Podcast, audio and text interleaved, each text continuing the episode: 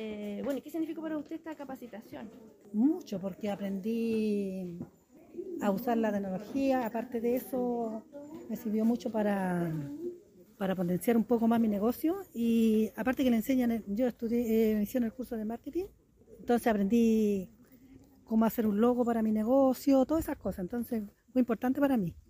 Una buena herramienta para... usar. Excelente, excelente para uno porque uno no maneja mucho tecnología, entonces que uno le enseñe, le enseñe la tecnología, aparte cómo usarla, cómo potenciar su negocio, espléndido. ¿Qué significa para usted haber participado de esta capacitación? Esta capacitación es muy buena porque como por la edad, como decían los profes, estábamos quedando atrás con la tecnología, estamos quedando como analfabetos en la, en la cuestión digital. Este curso es bueno para presentar proyectos para, para uno mismo y para la comunidad. Se aprendió harto, sí, y gracias por el, a INDAP, al CENSE, a la OTEC,